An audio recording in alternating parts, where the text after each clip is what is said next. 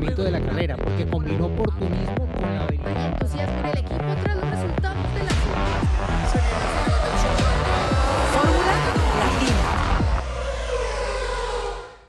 Hola a todos, bienvenidos a Respondemos sus preguntas aquí en Fórmula Latina. Vamos a ver qué es lo que tienen por saber o por lo menos qué dudas se quieren quitar. Vamos con la primera, ¿les parece, chicos? Venga, vamos. Vamos. Hola formuleros, mi nombre es Daniel y soy de la ciudad de Guadalajara, la tierra de Checo Pérez. Mi pregunta es, en un mismo fin de semana y en el mismo circuito, cuando corren diferentes categorías como Fórmula 1, Fórmula 2, etcétera, ¿cómo funcionan lo que es, por ejemplo, el pit wall, los boxes, el pit lane? ¿Hay algunas restricciones para algunas categorías? ¿Hay algún cambio, etcétera? Les agradezco mucho y felicidades por su buen programa. ¿Cómo estás, Daniel? Gracias por tu pregunta. Eh, bueno, el procedimiento durante el transcurso de la carrera eh, es, el mismo, ¿no? Bajo las mismas normativas, lo, los comisarios este, regulan el trabajo en el pit lane. Obviamente que eh, los autos de Fórmula 2 y de Fórmula 3 están ubicados en otro sector del circuito eh, y cuando se lleva adelante la, competencia se ubican donde habitualmente lo hacen los equipos de Fórmula 1. Por lo general pasa eso. Eh, y de hecho lo hemos visto, por ejemplo, en el pasado fin de semana que eh, terminó la previa, digamos, cuando clasifica la Fórmula 3, se consagra en la clasificación, se consagra campeón Gabriel Bortoleto y no puede bajarse del auto a festejar porque tenía que llevar el auto para los, los boxes de, la Fórmula 3. Entonces ni siquiera se pudo bajar a, festejar. Pero bueno, eso es lo que difiere más que nada, ¿no? Después el procedimiento durante la carrera es, es el mismo que, que, debe respetar la Fórmula 1 en cuanto también a las velocidades de, de tránsito por, por el pilten y, y demás, ¿no? Eh, obviamente que la infraestructura del box es diferente a que el de la Fórmula 1, cantidad de gente cuando se detiene un auto y demás. Por ese lado puede haber una, una diferencia lógica y evidente comparando lo que es un equipo y otro, ¿no? De la máxima sí. y de las teloneras. Sí, sí yo, yo, agregaría que los uh, equipos de Fórmula 3 y Fórmula 2 tienen menos espacio para trabajar que los equipos de Fórmula 1 en el pit lane. ¿Por qué? Porque los equipos de Fórmula 1 colocan eh, una cinta a más o menos unos, no sé, uno o dos metros de donde acaba su garaje. Mm. Toman una distancia porque es espacio que ellos usan para colocar sus elementos, etcétera. Y esto reduce el área de trabajo en la que puede efectivamente hacer eh, un pit stop el equipo de Fórmula 3 o Fórmula 2.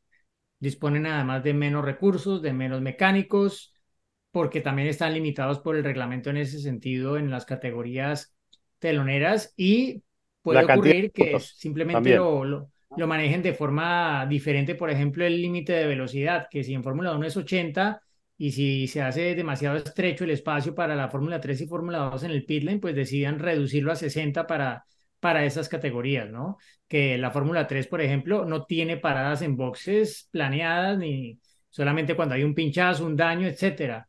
Eh, a veces puede darse que en una carrera de forma muy excepcional tengan que cambiar a neumáticos de lluvia o lo contrario, de lluvia seco, sí. pero no es lo normal.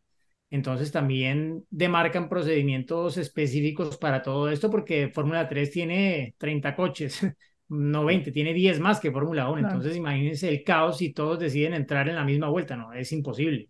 No hay un pit lane que dé abasto para todo esto. Y la Fórmula 2 también muy parecido, pero ellos sí tienen dentro de la carrera principal del domingo las paradas en boxes obligatorias para el cambio de, de compuesto, ¿no? Entonces sí, sí que necesitan ese espacio y, y pueden diferir las reglas entre uno y otro en términos de la velocidad de límite y la forma como se juzgan también las maniobras, ¿no? Porque obviamente disponen de muchos más elementos eh, para controlar, por ejemplo, el tráfico en el pit lane, los equipos de Fórmula 1 que un equipo de, de Fórmula 2.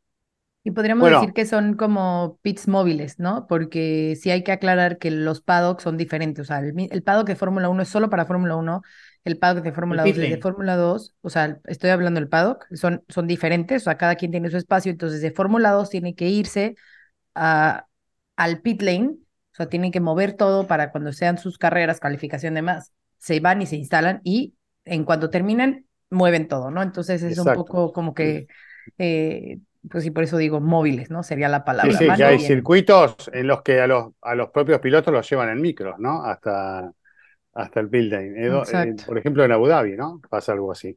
Sí, en Abu Eh, Dhabi y en, eh, por ejemplo, en Abu Dhabi, Bahrein, mm, mm, no sé si Qatar también tenga eso, bueno, en Qatar no van a correr, pero, pero son dos, eh, los circuitos más nuevos que tienen más espacio y tienen otro pit lane aparte del de Fórmula Uno. Spa también, Spa que es uno no, de los antiguos, pero Spa Silverstone. tiene otro pit lane en la recta que va hacia Rouge eh, Radillon y allí están los equipos de Fórmula 2 y Fórmula 3. Pero, pero sí, no, no, no, normalmente incluso si ellos tienen ese pit lane, ese pit lane se cierra durante la carrera y todo tiene que pasar en el pit lane de Fórmula 1 con ese Claro. espacio más reducido. Chicos, eh, les voy a hacer la siguiente propuesta porque me tengo que ir por, por, por mis compromisos. Voy a invitar a escuchar la próxima pregunta y ya lo dejo en sus manos. ¿Puede ser? Ok, Cris, buena suerte. Chao. Seguimos Claro, aquí respondiendo a nosotros. Claro. la- claro, como viene ahora más complicadas, mejor me voy. Próxima pregunta. Formuleros, ¿qué tal? Les saluda Alfonso Martínez desde la ciudad de Puebla, en México, y mi pregunta es la siguiente. ¿Qué sucedió con el ritmo de Max en las últimas vueltas? Porque Checo se le acercó de 12 a 6 segundos y parecía que en una de esas lo alcanzaba. ¿Tuvo algún problema con su coche o fue mérito completamente de Checo? Saludos. Alfonso, gracias por tu pregunta. Sí, Max tenía un problema. eh, el equipo de alguna forma lo minimizó en la radio, pero trae un problema básicamente de temperaturas. Y en Monza es, es normal que pase esto porque buscando ser lo más eh, eficientes eh, con el aire, se reducen, bueno, las entradas de refrigeración a lo más que se pueda, ¿no? Aprovechando que van a tan alta velocidad, tal vez necesitan en ocasiones menos área para eh, permitir la entrada de, la misma cantidad de aire que en otros circuitos, pues no, no entra tanta porque no van tan rápido y eh, varían, digámoslo, un poco ese volumen de aire basados en lo que necesitan para mantener bajo control las temperaturas de, de operación de la unidad de potencia y de los frenos. Eh, a Max Verstappen le pidieron no solamente que se distanciara de, de Pierre Gasly, que era el coche que llevaba justo delante en las últimas vueltas, eh, sino que además aumentara el lift and coast en ocasiones. Eh, viendo la cámara a bordo, o sea, ya iba despacio porque frenaba y soltaba el acelerador mucho antes de llegar a las frenadas buscando mantener bajo control esas temperaturas, pero en las últimas vueltas lo exageró mucho más porque le pidieron que era algo urgente. Fue lo que le dijo Jean-Pierre Lambias en la radiocomunicación. Entonces, igual le daban la lectura, tiene 12 segundos de diferencia con Checo. Eh, Max sabía que, que no había problema en, en soltar más de lo necesario para asegurar que el coche llegaba a la bandera cuadros. Así es, bueno, pues ya, muy bien explicado, Diego Mejía. Vamos a la que sigue. Hola amigos de Fórmula Latina, mi nombre es Sebastián de Colombia y quisiera hacerles dos preguntas. Uno, ¿cómo ven o evalúan el performance de Lance Stroll en esta parte de la temporada? ¿Y qué comentarios o qué impresiones les ha dejado el performance igualmente de Liam Lawson en comparación, por ejemplo, con un Logan Sargent? Les envío un abrazo muy grande y muchas gracias por el contenido. Adiós. Hola Sebastián, ¿cómo estás? Saludos hasta Colombia. A ver, bueno, de Liam Lawson ya hablamos un poquito en el episodio completo, pero no importa, eh, repetimos. Liam Lawson nos ha gustado bastante lo que, lo que ha estado haciendo, lo que ha demostrado en estas dos carreras. Se ve que tiene ganas, que tiene el talento y que creemos que va a ser una decisión difícil para Red Bull en el momento que regrese Richardo, porque eh, pues este... eh, neozelandés ha venido como muy fuerte desde la carrera pasada y Daniel va a tener que otra vez como que retomar el ritmo después de estas carreras de, de ausencia. Entonces, eh, a comparación de a lo mejor, eh, yo creo que no es que Logan Sargent sea malo, simplemente eh, le está costando un poco más esa adaptación. A lo mejor eh, no sé si tenga que ver un poco que, que la experiencia de Albon, ¿no? Que Albon eh, tiene muchísima experiencia y que ha sabido cómo manejar ese Williams y cómo explotar cada una de las características que, que tiene el Williams y que por eso se vea contrarrestado eh, Logan y que además, que lo hemos platicado muchas veces aquí, la cuestión mental también es muy importante, no está cometiendo muchos errores que a lo mejor al principio de temporada no cometía, entonces seguramente está sintiendo esa presión, ¿no? Eh, una presión normal en Fórmula 1 cuando tu compañero de equipo empieza a tener buenos resultados, cuando el auto está dando más y que tú no estás eh, al 100%. Entonces creo que es un poco por ahí lo que le está pasando a Logan, no es un tema de talento, creo que es un tema mental. Y ahora sí, eh, Lance Stroll, ahorita te, te escucho, Diego. Híjole, es que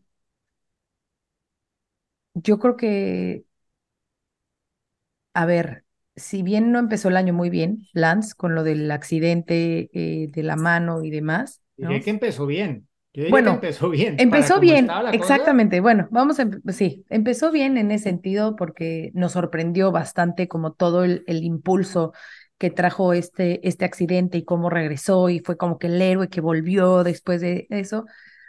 Pero cuando tienes a un compañero como Fernando que estaba en el podio, en el podio, en el podio, en el podio, pues obviamente em, la comparación es, es instantánea. Eh, me parece que en este caso, porque Lance ya lleva varios años en Fórmula 1, no, no es como el caso de, de Logan o de Liam que apenas empiezan, me parece que, que Lance no tiene como justificación para no estar dando un buen rendimiento, si bien, ok, sabemos que el equipo va un poco a la baja, eh, que no es el, el mismo equipo como con el que empezó con esos podios de, de Fernando, pero yo sinceramente no justifico lo que está haciendo Stroll, creo que sí le falta. eh, no te puedo decir que algo esté pasando, simplemente creo que no está al nivel de a lo mejor eh, Fernando o otros pilotos u otros pilotos en la Fórmula 1, creo yo. Sí, a ver, eh, Stroll un poco en pista a veces como que no, no le sientes esa motivación. Bueno, probablemente lo que menos le gusta en la vida es hablar con la prensa y tener que responder preguntas de los periodistas, eh, más cuando pues su nivel de rendimiento no está a la altura del de su compañero de equipo, ¿no? Que pues rara vez lo ha estado, ¿no? Entonces, cuando tienes un listón tan alto como el de Alonso, eso se acentúa mucho más. La gente pues obviamente empieza a preguntarse si, si esto va a ser sostenible por mucho tiempo más para, para el equipo, porque si Lance Stroll marcara al menos la mitad de los puntos que, que marca Fernando Alonso, pues la situación del equipo Aston Martin en el Mundial de Constructores sería, sería bastante diferente a la que tenemos en este momento, ¿no? O sea, eh, de los 217 puntos que ha sumado el equipo Aston Martin este año, 170 los ha sumado Alonso y Lance Stroll apenas ha sumado 47. Es, una, es un desbalance de puntos demasiado grande eh, con obviamente una situación muy particular y es que es el hijo del dueño del equipo. Entonces, claro, eh, decir que va a perder su asiento, pues por esto no necesariamente es así porque pues todo lo que ha hecho el, el, su padre, Lawrence, ha sido de alguna forma marcado por darle las mejores oportunidades a su hijo. Pero la gran pregunta es en qué punto ambas cosas dejan de estar alineadas y hay que tomar una decisión de una cosa u otra, ¿no? O sea, ¿en No qué momento tu amor de padre Stroll entra como el negociante, ¿no? O sea, sí, o sea, yo, no, yo, o sea, yo no, yo no creo que Lawrence Stroll haya hecho todo esto y esté viendo el progreso que está viendo y lo vaya a dejar simplemente porque su hijo no, no está dando la talla de, de su compañero de equipo o de las expectativas que tenían sobre él, ¿sí? Em, yo pienso que va más allá y el tema es si, si realmente Stroll podrá demostrar algo que, que perpetúe un poco más su presencia en Aston Martin o si en definitiva estamos ante una situación inevitable de que continúe el equipo Aston Martin sin un piloto de apellido Stroll en el futuro. Sí, como te decía, a lo mejor que pese más la parte del negocio y no tanto la, la sí, paternal, que debe ser muy difícil, ¿eh? También tomar esa decisión, obviamente. Pero Sí, si no pero- te está dando los resultados, o sea, ¿cómo justificas, tú como dueño del equipo, cómo justificas que tienes un piloto que no está a la altura, ¿no? No, y aparte porque Lawrence Stroll no es el único dueño del equipo, ¿no? Claro. Entonces, eso, eso seguramente va a ser un tema y Y pues, patrocinadores y demás, ¿no? lo manejan, pero pues se entiende que, a ver, eh, Lawrence Stroll compró o creó todas las estructuras necesarias para que su equipo estuviera, para que su hijo tuviera el mejor asiento posible en todas las categorías, desde la Fórmula 4. A ver, él, él compró lo que es el equipo Prema, ya, ya no es el propietario, pero él había comprado el equipo Prema, llegó incluso a tenerlo preparado para que Lance corriera allí en Fórmula 2 y al final Lance no se saltó de Fórmula 3 a Fórmula 1 como Max Verstappen. Entonces, otros aprovecharon esa estructura y la siguen aprovechando hoy en día, pero bajo otra estructura accionaria diferente. Y, y pues llegó a comprar el equipo Racing Point o el equipo Force India y lo convirtió en Racing Point. Y ahora es el equipo Aston Martin y detrás está todo un negocio ya que tiene que ver con una marca que tiene mucho prestigio, ¿no? Eh, y parte de- del esfuerzo, y ellos lo han dicho, muchos de los clientes, las ventas que están haciendo vienen derivadas de lo que están haciendo en la Fórmula 1. O sea, es algo que les marca un impacto y el motorhome, por ejemplo, de Aston Martin en la pista, en las carreras europeas, en, en la parte más alta tiene una terraza y ahí hay una sala de ventas directamente de Aston Martin. Están los colores que puedes eh, eh, colocar en tu Aston Martin, están los cueros que puedes colocar en, en los asientos, en el tablero, etcétera. Es literal una sala de ventas de, de Aston Martin. Entonces, es muy importante para ellos, de alguna forma también para el negocio, que, que el rendimiento al final pues corresponda con, con lo que es posible, ¿no? Y claro, Alonso de pronto ha llevado el Aston Martin por momentos un poco más allá de lo que debería ser, pero Stroll está muy por fuera de lo que necesitaría el equipo para poder estar como por ejemplo está Mercedes o está Ferrari con dos pilotos que, que están bastante más igualados y que aportan casi de forma igual al Campeonato del Mundo de Constructores. Así es. Bueno, vamos a escuchar una pregunta más. Hola, buenas noches, formuleros. Mi nombre es Liliana y soy de la Ciudad de México. Esto no es una pregunta, es más una petición. Eh, para todos los que nos gustaría visitar algún otro gran premio en otro país, ¿qué es lo que tendremos que considerar antes de hacer nuestro viaje? Eh, ¿Y cuál recomendarían como primera opción? Saludos. Hola Liliana, ¿cómo estás? A ver, eh, creo que la primer cuestión es, y Diego no me va a dejar mentir, es qué tipo de gran premio te gusta, ¿no? O sea, ¿qué te gustaría?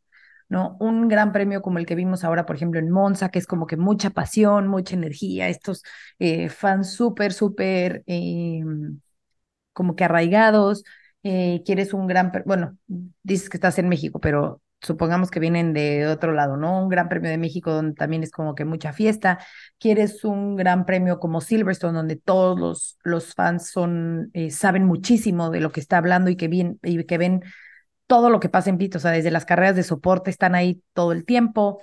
Eh, quieres un gran premio como de tradición, como lo es Spa-Francorchamps, por ejemplo. Quieres ver algo que sea totalmente distinto, como en otra cultura, eh, como Suzuka, y entonces, ve- me- in- o sea, como que este viaje a, a la cultura japonesa con, con cómo disfrutan los fans eh, el Gran Premio. Eh, creo que esa es como que la primera cuestión, ¿no? O sea, o quieres algo diferente para uno de noche como Singapur, ¿no? Creo que esa es la primera, la primera cuestión, ¿no, Diego? O sea, ese es el paso uno, ver qué tipo de gran premio o qué tipo de fan eres, ¿no? Sí, Esa es sería la primera. hay, hay muchas carreras diferentes en cuanto al ambiente que, que, que tienes en el autódromo, ¿no? Eh, a ver, Bahrein, eh, Arabia Saudí, Abu Dhabi, pues no sé, son ambientes mm, que No van a tan un poco raros para un seguidor latino de la Fórmula 1. Exacto. Yo personalmente recomendaría ir a un escenario más histórico, ¿no? Incluso, bueno, carreras como la de Miami son, no sé, no, no son realmente lo que es la esencia de la Fórmula 1. Son circuitos muy nuevos, son seguidores muchos que, que son muy nuevos también de la Fórmula 1. Yo diría que hay que hacer una inmersión en, en un circuito tradicional, en una carrera que tenga su propio público ya establecido de muchos años, como es Monza, por ejemplo. Yo iría a Monza, yo iría a Silverstone, A eh, Spa, iría a Mónaco Mónaco. y Spa también puede ser. Y fuera de Europa, porque claro, estamos hablando todas carreras europeas, pero más allá de eso, pues hombre, yo te diría, claro, México tiene un ambiente único, A mí me encanta. Singapur. Mm, Singapur, Japón. Singapur es Canadá también es muy buena. particular, porque claro, se corre de noche, el ambiente, o sea, es, tú ves las fotos y ya te, te llama la atención todo lo que, lo que genera, eh, y es bueno, sí, una carrera que se, se corre muy entrada la noche, ¿no? Salimos Claro. todos del paddock en la madrugada y la gente del público también. Eh, entonces, es otra que también, bueno, es de las nuevas, ¿no? Se corre desde 2008, 2009, si no me equivoco.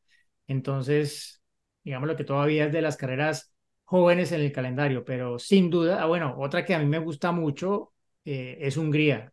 Mm, Eh, es de las más baratas de Europa Europa del Este, además. van muchos seguidores de, de otros países de más de Europa del Este, ¿no? En, en una época Bueno, se corría allí, bueno, en la cortina de hierro, básicamente, pero ya no, ya es Europa, Europa y, y ese es una ciudad muy linda, Budapest, que eso ese es el, también a veces, pues, entra en los factores para, para tomar la decisión, ¿no? Pero, claro. pero si es solamente por el escenario, por el ambiente, para mí, tope de la lista tienen que ser Monza, Silverstone y Mónaco. Ahora, eso es, depende como que qué aficionado eres. Ahora también está tu presupuesto, ¿no? Porque no es lo mismo, como lo decías, comprar un boleto en Hungría que comprar un boleto en Miami o México, ¿no? Entonces, bueno, ese es otro factor importante. Y la cuestión, eh, como decías, también cultural. O sea, si ya te vas a aventar a pagar un viaje, yo creo que es importante también eh, que tengas la oportunidad de, de, de conocer un poco más eh, de la ciudad o, Mm. o todo, ¿no? Muchas de las carreras europeas están como en medio de la nada, entonces sí tienes que como que planear bien sobre todo la logística del hospedaje, ¿no? Que lo veas con tiempo para que tengas un, un hotel cerca, eh, bueno, bonito, barato o lo que tú depende de tu presupuesto. Em, y eh, bueno, ya teniendo la parte de los boletos, obviamente cada pista eh, va a depender de lo que quieras ver, pero bueno, yo te recomendaría, eh, sobre todo que si puedes que sea en sombra, mejor, y porque también te va a cubrir de la lluvia en caso de que haya lluvia, ¿no? Eso es como que vital porque siempre pasa, entonces eso, o que si te gusta, bueno, pues que a lo mejor sea, por ejemplo, si vas a Monza, pues que sea una grada que esté muy cerca a, al- a la recta principal para que puedas correr hacia el podio en, en su momento, ¿no? Eh, ¿qué más? ¿Qué más? ¿Qué más? Bueno, que Ah, vean con tiempo, otra, obviamente, los boletos de avión, ¿no? Es importante otra también. cosa que puedes tener en cuenta y otra carrera que puede entrar ahí, depende de, de cuánto tiempo se mantenga en el calendario, es Imola. Imola, ¿por qué? Porque puedes ir a Imola, puedes ir a Maranello, por ejemplo, puedes ir a visitar el Museo Ferrari.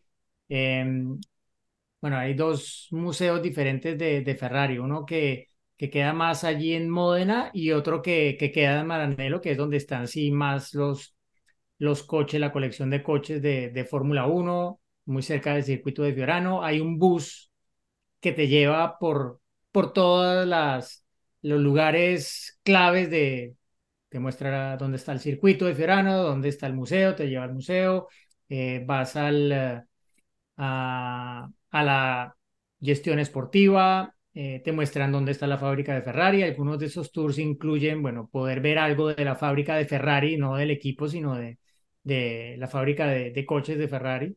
Y es una linda experiencia. También allí hay otras fábricas de otras marcas muy reconocidas en, en esa región alrededor de Módena, entonces vale la pena, ¿no? Y tú vuelas a, a Bolonia y de allí, bueno, en, coche te, te puedes mover fácilmente y, y es un viaje también que vale la pena para ir más allá de solo ir a la carrera, tener un poco también la oportunidad de ver otras cosas que tienen que ver con la Fórmula 1 y pues si es de Ferrari es de la historia de la Fórmula 1. Claro, igual por ejemplo en Spa también hay, hay muchos museos y hay muchas cosas alrededor de la Fórmula 1. También tienes brujas, también. eh, tienes brujas que está muy cerca, entonces puedes estar ahí, te vas a brujas, conoces brujas, ¿no? Entonces, eh, yo creo que se come mejor en Imola. bueno, es también Italia, obviamente. Pero bueno, pues ojalá les hayan servido estos consejitos. Eh, si quieren alguno más en específico, por supuesto nos pueden escribir y con gusto los vamos a eh, ayudar o, o coachar en lo que podamos. Eh, pero bueno, pues ya, nos vemos la próxima semana, ¿no, Diego? Para platicar de lo que se viene en Singapur. Exacto, porque ya se nos agota el calendario, decimoquinta de 22. Bueno, bye. Gracias por sus preguntas. Checo Pérez al correr el adelantamiento de la carrera porque combinó oportunismo